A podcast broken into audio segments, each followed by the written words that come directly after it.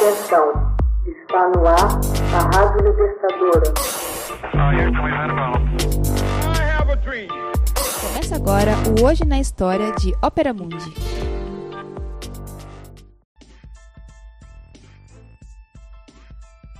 Um espectro ronda a Europa, o espectro do comunismo. Todas as potências da velha Europa aliaram-se em uma sagrada perseguição a esse espectro. O Papa e o Czar, radicais franceses e policiais alemães.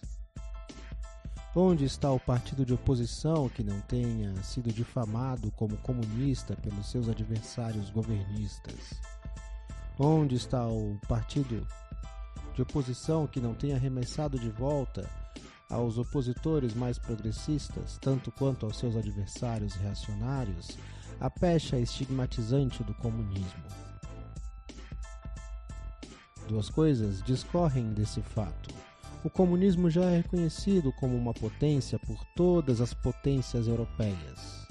Já é tempo de os comunistas exporem abertamente perante o mundo todo sua maneira de pensar, os seus objetivos, as suas tendências e de contraporem ao conto da carochinha sobre o espectro do comunismo um manifesto do próprio partido. Em 21 de fevereiro de 1848, foi publicado pela primeira vez em alemão o Manifesto do Partido Comunista, um dos mais influentes documentos políticos da história. Assinado por Karl Marx e Friedrich Engels, o manifesto tornou-se nos primeiros tempos do movimento social-democrata na Europa seu principal instrumento teórico e de ação. Pouco demorou para ser traduzido para os mais diversos idiomas, sendo largamente difundido em todo o mundo. Neste manifesto, divulgou-se as concepções de seus autores no campo da história e da filosofia.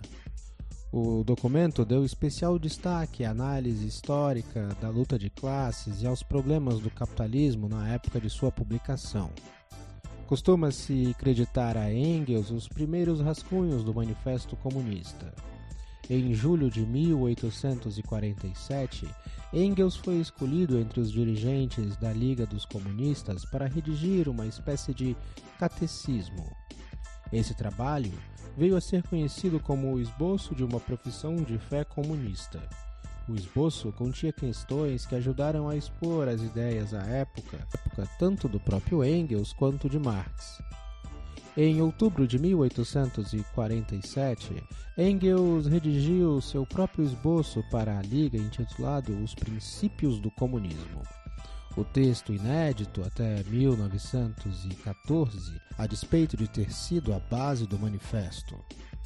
Foi com base neste rascunho de Engels que Marx, indicado pela Liga, escreveu o Manifesto Comunista, em que combinou suas ideias centrais com as de seu amigo nos esboços, e particularmente na obra A Condição da Classe Trabalhadora na Inglaterra.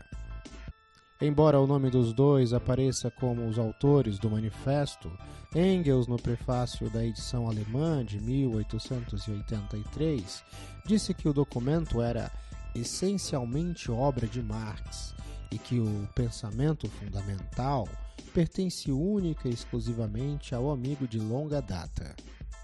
Após a morte de Marx, Engels escreveu: Não posso negar que antes e durante os 40 anos de minha cooperação com Marx, tive certa participação independente em lançar os fundamentos da teoria.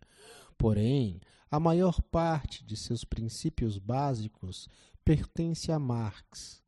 Ele era um gênio. Nós, os outros, na melhor das hipóteses, talentosos. Sem ele, a teoria não seria de longe o que é hoje. Portanto, ela com justiça leva seu nome. Hoje na História. Texto original Max Altman. Revisão Fernanda Forgerini. Edição e narração José Igor. Você já fez uma assinatura solidária de Opera Mundi? Fortaleça a imprensa independente.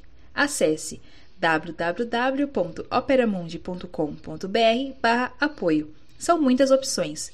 Você também pode fazer um Pix usando a chave apoie.operamundi.com.br. Obrigada!